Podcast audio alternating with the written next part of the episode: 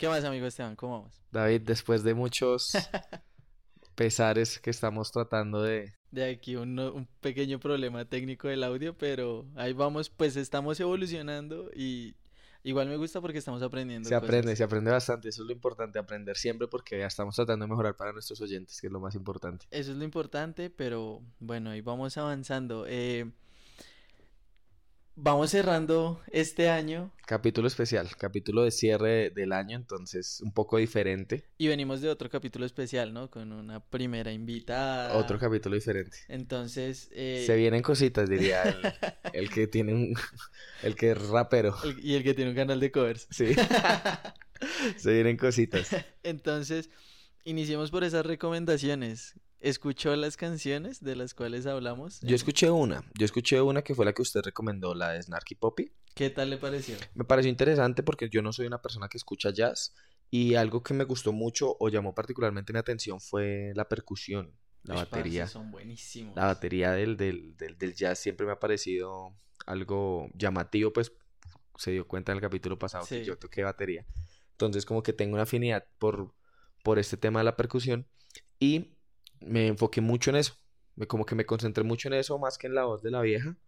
Me concentré mucho en la batería y me pareció muy bacano. Y que aparte tenía como muchos cambios de ritmo. O sea, Uy, variaba bastante. Exacto, como que era un poquito suave, después un jazzito más como, como tipo de bar. Exacto, como tipo de bar, así como todo soft, todo para, para estar bien chill. No, y chévere porque son una banda grandota. ¿Son hartos? Son Yo ya la escuché en Spotify, ¿no? O sea, de, digamos, esas grabaciones las hacen en un teatro. Ok. Entonces ocupan toda la tarima del teatro en banda. Y alrededor de la banda están los estudiantes, que yo, yo le comenté, que son estudiantes de conservatorio. Entonces, eso es un mundo de gente. Yeah. No pareciera. No, le recomiendo que vea el video, porque aparte usted se soya mucho viendo yo me imaginé algo tipo soul que nomás es la, el baterista, la cantante y el trompetista y pronto un, pianista y ya. Hay un montón, usted ve guitarristas, bajistas, percusionistas menores, bueno, hay un montón de gente. Vea pues. Bacano, es muy chévere. ¿Y usted si vio de todas esas recomendaciones que dimos, vio algo? No, eh, en este momento soy usted. Se fue Esteban, se fue Esteban. No, la verdad no, no las pude escuchar, también he estado pues bastante ocupado y realmente es porque estoy siguiendo una recomendación que usted ya me había dado. ¿Cuál? La del caso 63. no ah, me la he terminado, pero estoy enganchado. Ya me quedan solo como dos, dos episodios de la, de la segunda temporada. O sea, ya lo voy a acabar. Algún día vamos a vivir de esto, ahí vamos a tener tiempo para escuchar todas las recomendaciones. Todas esas recomendaciones, pero pues igual ahí las tengo anotaditas. Anotaditas para irlas. Imagínese que yo no me empezó a ver Hawkeye. ¿No? No, no, no, no puedo. Yo no me he visto el tercero. Yo no he podido, pero ya, yo creo que ya esta semana o la otra ya la empiezo. Creo que pues mejor porque va a haber como todo chorro. No me he spoileado afortunadamente. Yo tampoco, pero sí, sí me aparecen los videos como explicación del capítulo 3 es en que, YouTube. Es que sinceramente como que no, no he tenido ni tiempo para, para, esas vainas. Sí, no. Entonces sí, creo que se me ve la cara de cansado a veces un poquito, pero pues nada, nada que hacer ya. Pronto llegará, pero entonces bueno, estamos hablando de un capítulo especial porque va a ser nuestro último capítulo del año porque pues bueno, ya se vienen fechas familiares, yo también voy a viajar, cada uno también con sus proyectos de trabajo, otras cositas. Y pues qué bonito hacer como, como una recapitulación de, de, todo lo que ha sido el 2021 para nosotros. Y algo que ha marcado este podcast ha sido las recomendaciones. Por eso yo le quiero preguntar a usted, ¿cuál fue de todas las recomendaciones que hemos dado en estos siete capítulos que llevamos? ¿Cuál ha sido su favorita hasta el momento? Creo que me voy a quedar con el podcast. ¿Del caso 63? Como mi favorito. Porque, no, es una historia muy buena. O sea, cuando se acabó, por ejemplo, la primera temporada, ya, ya tenía como preestablecido algo. Sí. Pero inicié la segunda temporada y me voló la cabeza porque yo, entonces, todo lo que escuché en la primera temporada fue mentira. O, sea, sí, o sea, me, me rayé mucho. Y obviamente uno en el transcurso comienza a entender muchas vainas. Igual sigue siendo muy sollado. Sí, o sea, es ciencia ficción pura y dura. Pura y dura de la mala. Pero bien hecha, ¿sí? O sea, siento yo que no tienen huecos, o sea, no tienen vacíos. ¿Sabe qué es lo que más me gusta de ese podcast? Que a usted le deja la imaginación, o sea, a la imaginación todo. Sí. Como y desde la forma física de las personas hasta cómo va a ser el viaje en el tiempo de de los personajes. Es muy bacano. De las locaciones, todas esas vainas, por ejemplo, con el tema del parquecito privado que siempre de la psiquiatra. Todo muy ambientado, Exacto. es muy chévere que o describen a la persona y pues digamos yo lo escucho mientras voy trabajando. Sí, sí. Pero pues le presto mucha atención, entonces también como que mentalmente me hago las imágenes de lo que van describiendo, o sea, me meto bastante. Me pasa. Entonces me gusta, me gusta mucho. Eh, la ciencia ficción creo que, o sea, tal vez no soy el más fan, pero sí es un género que me gusta. Me gusta ese tipo de, de ciencia ficción. Eh, entonces creo que me voy a quedar con esa recomendación como mi favorita. Vea que a raíz de eso intenté buscar más podcasts así como, como radionovelescos. Sí. Y no he encontrado alguno, encontré uno de teorías conspirativas. A mí me recomendaron uno, ¿se acuerda que yo le dije que una amiga... No, otro. Ok. Ella me recomendó uno que se llama El, el Gran Apagón o, El Apagón. ¿Es similar? Sí. Es similar y lo que, o sea, digamos que la premisa es que va a haber un apagón mundial. Se van a, van a acabar todo, pero o sea, usted imagínese un apagón a nivel mundial, o sea, se, se cortan todos los servicios, dinero, todo, todo, todo, todo, todo. Y lo curioso es que hace poco salió una noticia diciendo que estaban hablando sobre algo relacionado a un gran apagón. Le voy a decir una cosa bien conspirativa de mi parte y es que yo siempre he pensado que esas personas que crean todas estas historias fantásticas o ficticias son saben algo. Puede ser. Eh, no sé, desde Julio Verne con sus libros hasta, bueno, no sé, el director de Interestelar, ahora esta gente que, que se inventa esas vainas. Yo creo que, que saben algo, no directamente, pero sí pueden tener una conciencia un poco más, no, no, no, sé si decirlo, receptiva que, que las demás personas y les permite crear estas vainas que, pues, que pasan, creo yo, o que van a pasar en su momento. Por eso le digo, es, bien conspirativo de mi parte, pero, pero pues ahí, ahí está la vaina. Pues, pues igual desconocemos tanto que a veces tantas propuestas que dan puede que no sean descabelladas. Exacto, esa gente sabe, algo pasa, algo pasa y nunca lo sabremos. Eso del billetico del dólar con, con los Illuminati. Con los Illuminati, eso hay de todo, ¿no? Puede que sea cierto. lo de las torres con un billete, creo que era el, de 5, creo que es el de 5, sí. Y bueno, ahora, yo ya dije mi recomendación. ¿Cuál fue la suya? ¿La que más le gustó? ¿Que usted me hizo? Sí. Yo creo que el tipo del arte de TikTok. Uy, esa me gustó harto. Lo empecé a seguir y es, es contenido que, que, que, veo. O sea, es un contenido que, pues, digamos que entre tanta vaina que sale en TikTok, entre tantos icebergs que salen, yo creo que es de las cosas que me tomo el tiempo de verlo, así dure un minuto, así dure tres. Me tomo el tiempo porque me parece llamativo y, pues tengo la costumbre de ver a veces pues el, el For You page y también los seguidos y ahí me quedo un buen rato y me entretiene, me entretiene bastante, creo que aprendo un poco más de algo que, que me llama la atención a mí, que es la historia, que es la cultura, que es la geografía también, porque pues cada pintor de cada lugar tiene un contexto muy diferente de la época, entonces em, creo que es el que más me ha gustado. Sinceramente, pues pido disculpas a toda la, audiencia que no solo el mensaje que usted me mostró que nos envió Omar, no solo ese mensaje, sino también otra persona me dijo como no estás, tú no escuchas ninguna recomendación, no ves ninguna recomendación. Y yo pues qué culpa, porque me ha recomendado cosas que no voy a ver como cosas de terror. Sí, sí, y lo otro es que no he sacado el tiempo, pero prometo que sí, Hawkeye, ya como lo dije al principio, tengo que empezarlo la otra semana. Y porque ya estaba viendo otra serie, ya la acabé. Voy a ver Hawkeye y pues vamos a ver qué, qué pasa, pero creo me quedaría con el, con el, el, el TikTok de, de Del museo, ese, ese, ese me gustó bastante, es que pues le abre la mente a uno sobre cosas que realmente uno no se acerca tanto y se lo hace a uno muy ameno. Tal vez de pronto en la ignorancia de uno eh, no saber apreciar el arte, ¿sí? O sea, de pronto uno está relacionado con el arte pero con cierto tipo de arte. el, otro año vamos a un museo a mirar, a mirar obras. Y, vea que fue muy curioso porque justo cuando yo le hice la recomendación a usted, fue ese día que era una noche de museos. El Museo Nacional. No, eran ah, todos, todos, los museos. Yo vi, yo vi que alguien quiso ir como al Museo Nacional y que estaba muy lleno y paila.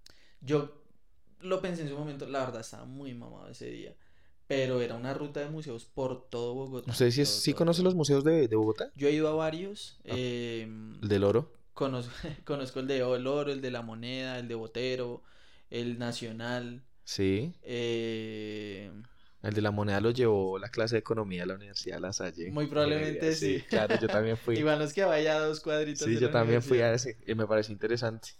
Y creo que no más. Yo creo que conozco los mismos que usted. No conozco el Museo de los Niños. yo fui como una vez. sí, no lo conozco. De resto, y la verdad no sé si hay más. O sea, sé Tiene que, haber. Sé que existen más. Sé que, del florero. El del. Hay un museo que se llama el Museo del Vidrio. Del Vidrio. Bogotá tiene un museo de arte moderno. Ah, bueno. El Mambo. El Mambo, sí, señor. Pero Ese sería bueno ir a visitarlo. Y sé que, pues, evidentemente hay museos independientes de también de otros artistas, tal vez no tan reconocidos o no tan reconocidos por nosotros. Por nosotros, sí. Muy probablemente. Eh, hay un montón, pero pues... Acá es donde es el último domingo de cada mes que los, la entrada a los museos es gratis, ¿no? O el primer domingo o el último. Creo que es el último. El que último es lo mismo que también aplica para el jardín botánico en las noches. Sí, una vaina así. Bien interesante. Entonces, pues digamos que ver esas cosas, al igual que por ejemplo con la historia, eh, utilizar TikTok me, me, ha parecido una buena alternativa para que no solamente nosotros, sino pues muchas personas puedan aprender. Y fue muy curioso porque hoy eh, me apareció un video en, en Para ti de una persona que solo enseña a hacer cosas del hogar que se supone uno debe, o sea, todas las personas deberíamos saber. ¿Usted no vio la historia que yo compartí hace poquito que se llama como Filosofía en un minuto? Man que tiene sí, sí, sí. Buenísimo. Ese es chévere. Entonces, digamos, fue muy curioso porque me apreció el video y era como un comentario. Eso que le responden los comentarios con videos. Sí. Y era como, eh, pues, eh, eh, literalmente un maestro, un maestro, un ruso, conocido pues por nosotros. Entonces ah, le, decían como, maestro, ¿y cómo hago para cambiar un contacto? Y él, se tomó el tiempo en un video mostrar cómo cambiar un contacto. Yo ahora apenas sé cambiar un bombillo. Exacto, y son, por eso le digo, o sea, son cosas que todos en la casa deberíamos. Deberíamos saber. No solo el papá. Ajá, no, o sea, todos. Porque son cosas que a la larga son funcionales.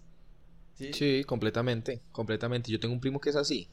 El man sabe hacer todo, toda la casa y nos regañaba cuando yo viví con el man, nos regañaba porque no le poníamos cuidado un día que estaba como eh, pasando los cables para arreglar un bombillo como en el, en, el, en el antejardín de la casa. El man nos regañaba porque decía, venga, aprenda porque pues estas son las vainas que usted tiene que saber, como usted nos acaba de decir. En su caso usted tiene que saber cómo cambiar, qué sé yo, así sea cualquier toma corriente, cómo hacer una, no sé, cualquier vaina, no se me ocurre nada más en este momento, pero... Entonces, pues, digamos que esas cosas, utilizar eh, TikTok, como lo hablamos en alguno de los episodios, para fines educativos, me ha parecido muy chévere esa fue pues una de las recomendaciones. No todos son bailes, gente. y trends, ahorita me sale el de la lucecita. Ah, es, se le gusta, le gusta ese trend. Es ahora el que me sale, parce, me salen como 10 videos de... ¿Por qué será? Parce, no, me salen videos de One Piece y de ese trend. Solo me salen de eso. Increíble, increíble, pero cierto. Pero bueno, moviéndonos con el tema de las recomendaciones, eh, que el créame que eso es algo que, que, como yo le decía a Laura el capítulo pasado, me gusta mucho porque a mí me gusta mucho aprender. De pronto no pues de la manera educativa, institucional, de sentarme, ta, ta, ta, sino pues de escuchar gente que me recomienden cosas, películas, canciones, canales, lo que sea. Eh, me gusta bastante y eso es algo positivo que me ha dejado a mí este podcast por más de que la gente crea que yo no que yo no escucho o, veo lo que me, me falta un poquito más pero creo que de pronto durante todo el tiempo que usted y yo nos conocemos siempre nos hemos recomendado canciones, series, películas y de pronto eso también ha hecho que, que, este podcast nazca. Y eso es algo que, que son las bases de, de Tempus Fugit en estos momentos, pero también lo han sido las noticias, las noticias que venimos a hablar, que venimos a comentar. Y a diferencia del podcast yo le quiero preguntar cómo el podcast nació pues ya en una etapa avanzada del año por así decirlo le quiero preguntar cuál de todo lo que ha pasado en el año, usted con qué se queda, que haya una noticia que a usted le haya parecido como impactante positivamente y bueno, pues también una negativa, porque evidentemente no todo es color de rosa en la vida. La positiva creo que la que más recuerdo es la del italiano. Ok. La de la adopción. Pero no solo el podcast, pues, o sea, ah, en general.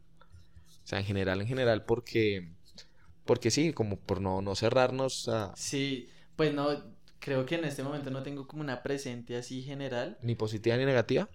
La, la positiva que tengo es la de la adopción. Ok. La, la de ese caso que pues fue como una lucha frente a todo el proceso de, adoptar pues a, una niña que tenía una condición de, de síndrome de Down y que adicionalmente el, la persona que le iba a adoptar pues era un hombre homosexual y pues todo lo que culturalmente traen eh, este tema pues es, es bastante em, digamos que delicado y conflictivo en muchos, en muchos aspectos.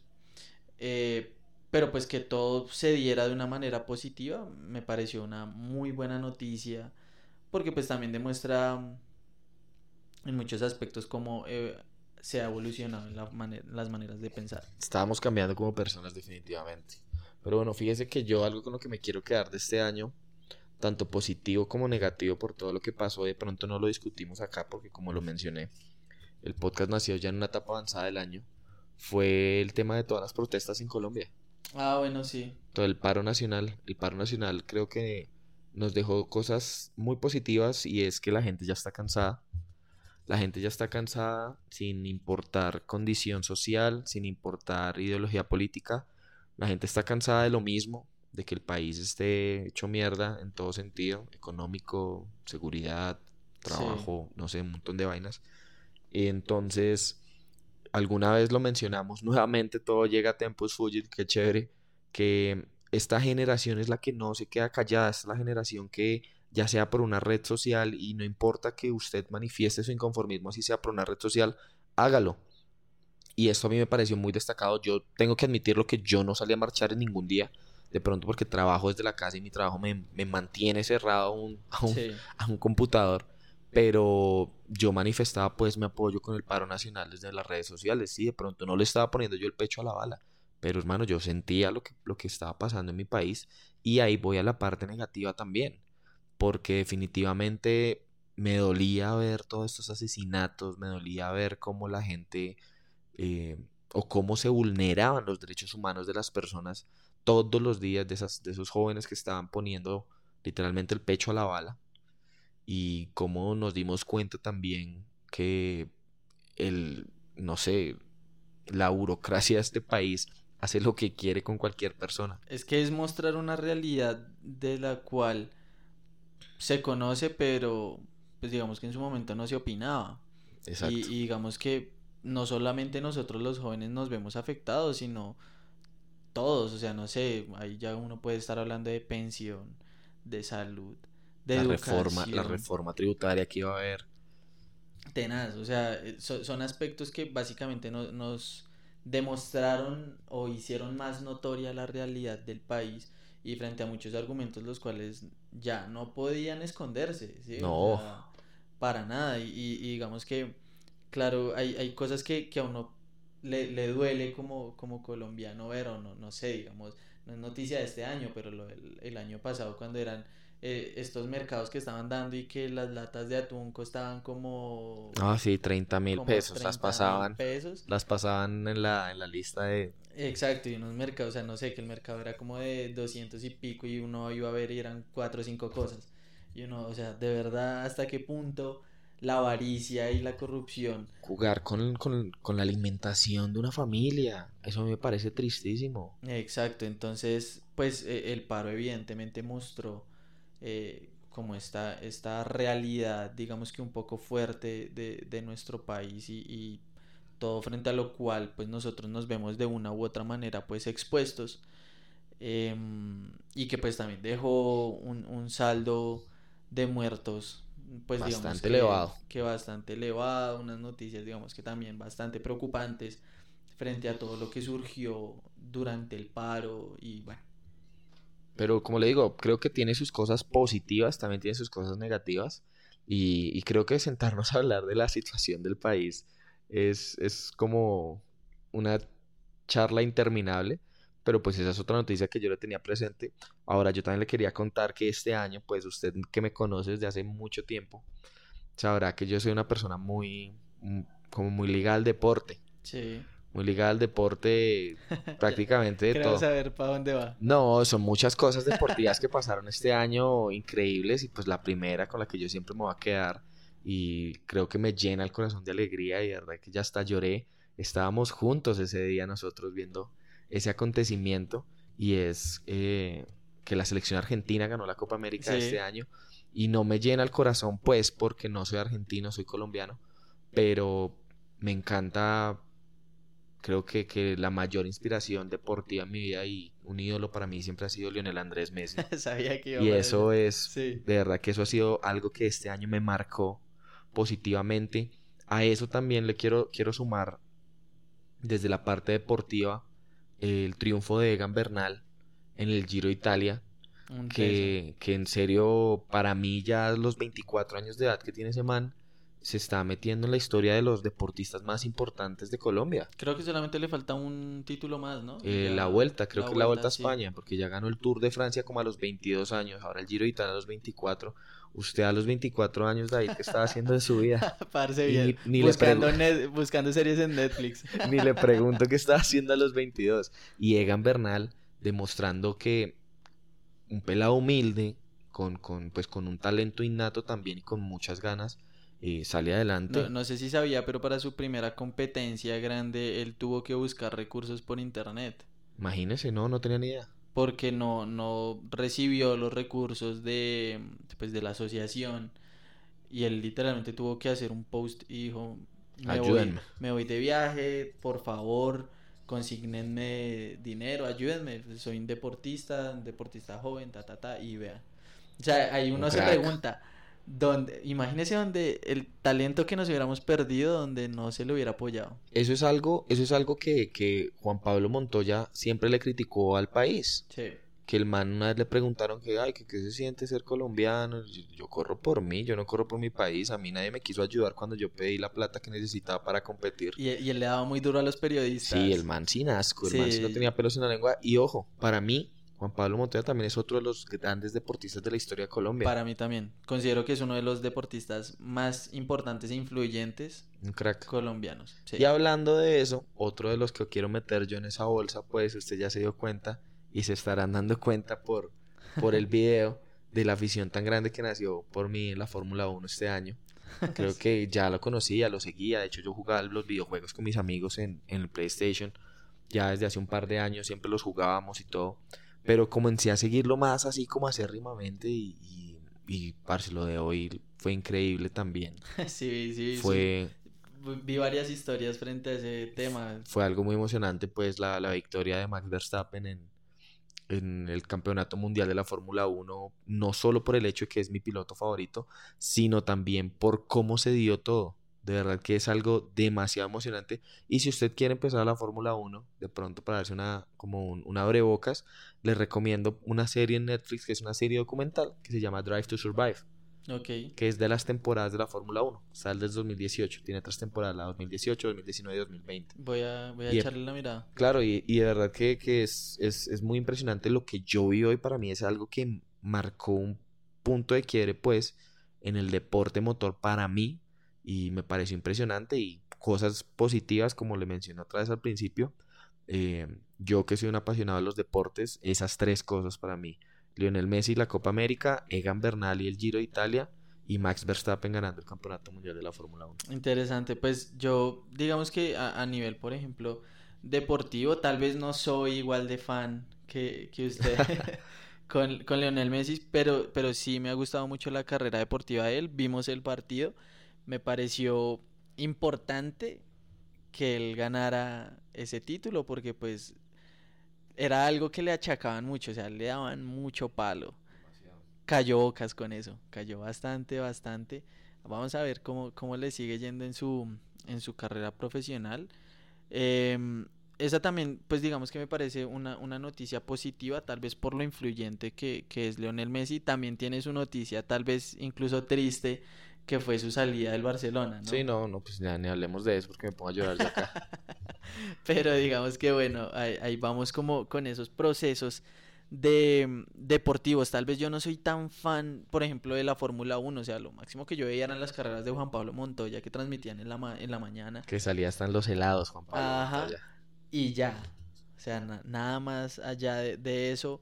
Pero también, así como, como a su merced, tengo varios amigos que son muy fan de, estar viendo las carreras, no solo en eso, sino en NASCAR, ven otros tipos de fórmulas, porque sé que existen varias. Pero bueno, Vamos a, voy a, a, prestarle atención a. Es la oportunidad, es, bien emocionante. Es bien emocionante, créame que es bien emocionante. Y como le digo, de pronto usted como un, un abrebocas a lo que va a hacer ese deporte, puede ser esa serie de Netflix. Que Netflix ahora tiene un montón de series de fútbol, de. Yo, yo comencé a ver una serie de fútbol americano y me ha parecido interesante. Se llama Bowlers. La protagoniza La ah, La Roca. Sí, sí, sí, sí la he visto. ¿Es de fútbol americano? Yo pensé que era como de motivación personal. No, no, no, es de fútbol americano. Lo que pasa es que sí, la, la historia, digamos, el man era un jugador de fútbol americano que se retiró. Sí. Ah. No, o sea, en la, en la serie. Ah, ok. y él quebró, ¿sí? Como que hizo eh, malos movimientos eh, financieros cuando lo contrataron. Y decide volverse asesor financiero después de retirarse. Entonces es ver cómo él ayuda, digamos, a los pelados. O sea, un deportista joven comienza a ganar mucho dinero. digamos que el fútbol americano también es uno Sí, en Estados Unidos todos los deportes dan mucho dinero. Entonces, digamos, es como el ver y explicarle a los chinos, como venga, no no se meta en esto, obviamente pues tiene otras historias, se meten en otros deportes, es muy bacana, es bastante interesante, o sea, la serie no es como los partidos de fútbol americano, sino la vida alrededor. ¿Y será que La Roca no le puede dar una charlita a James Rodríguez para que se ponga juicioso? pues va a tocar, porque... pucha, lo necesitamos más que nunca. Y bueno, digamos que con, esas recomendaciones, o bueno, y, esas noticias que hemos, que hemos estado viendo, que, tal vez nos han impactado y, nos han parecido bastante, bastante interesantes, también quisiera saber qué, qué, qué lección que aprendió usted durante todo este año. Hablando, digamos que ya tocamos el tema motivación. sí, con la roca. Hay que invitar a la roca a, a un podcast. que nos patrocine. El Under Armour es la marca que Under Armour, está ligado. Una persona muy importante. Pues David, no sé, creo que este año ha sido un año de mucho aprendizaje para mí. Cuando uno siente que de pronto no puede aprender más a nivel personal, sí. como que la vida le dice como bitch please y te cachetea, te cachetea duro, pero vea que algo que me quiero, con lo que me quiero quedar yo positivamente es también el hecho de salir de mi zona de confort y atreverme a hacer algo diferente como es esto. Créame que yo le tengo un amor muy grande a nuestro podcast. Y, y, no, solo, no solo a este proyecto, sino también de la manera en la que inicié, que fue con, con, el, con el podcast de fútbol que tengo con, con mis amigos mexicanos, Diego Rodríguez, Sebastián Herrera. Y los he escuchado y la verdad me gustan. Sí, no, y es un proyecto muy, muy bueno que, que yo también me canso de elogiar a, a, Diego, que es el creador. Y ellos, todos ellos, todos ellos, la mayoría, que son varios, Yael, Gael, eh, Dieguito Morgado también, ellos están estudiando para ser, pues allá le dicen comunicólogos. Ok. Sí, son, son mexicanos, no trate de entenderlos. Em, ellos están estudiando para ser periodistas y, comunicadores. Entonces, pues para ellos de pronto se les puede dar mucho más fácil todo este tipo de las cosas audiovisuales. Eh, y cuando a mí me invitaron, pues primero fue un honor, a pesar de que era un proyecto como muy, muy amateur, como muy, sí, como muy informal.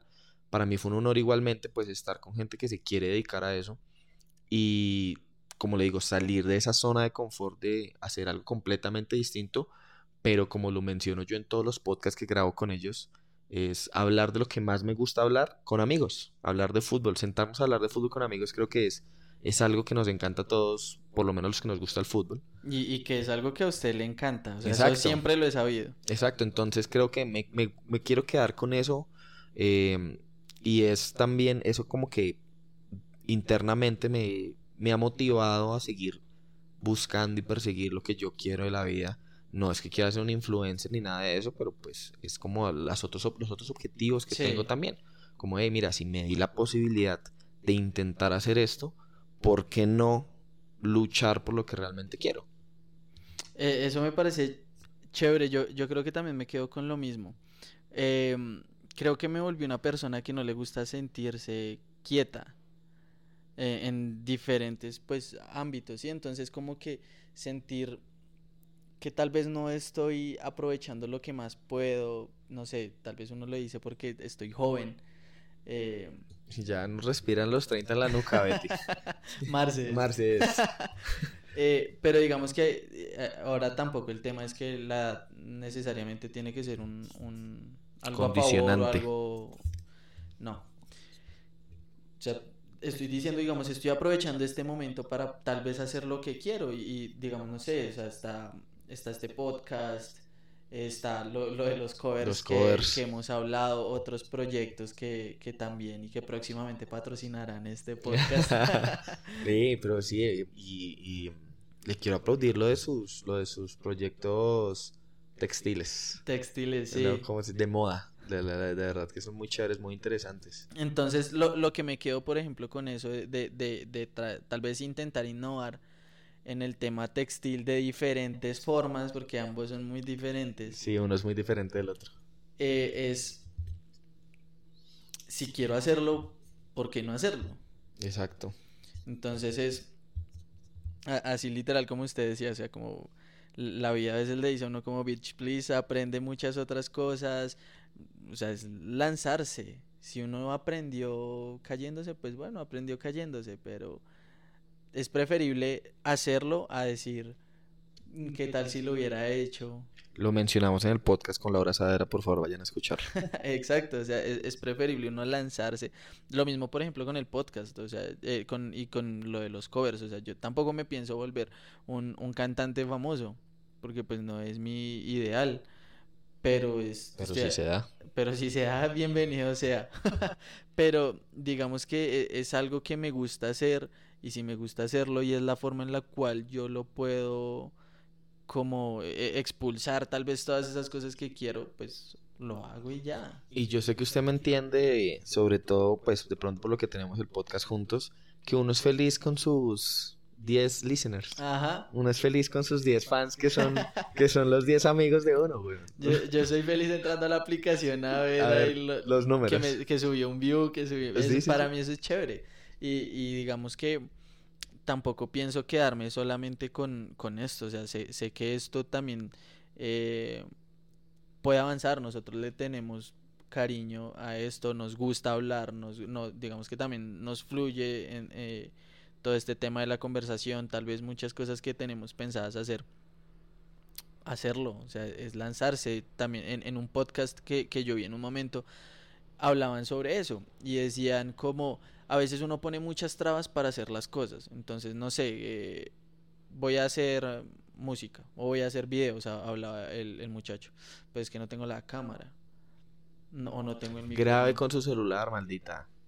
Exacto, y, y literal él hacía así, o sea, yo lo que hice fue, cogí mi primer video, fue la cámara del, del, del computador. Ah, la del computador. Y comencé a grabar y ya las cosas se fueron dando y el, el man ahorita la rompe. Eh, ¿Quién es? Es Roberto Martínez. Ah, sí, yo lo he visto. El, mexicano, ese man ahorita ha terminado entrevistando. Ahorita creo que las últimas entrevistas fue un director de cine muy famoso y inició grabando videos con, con el computador.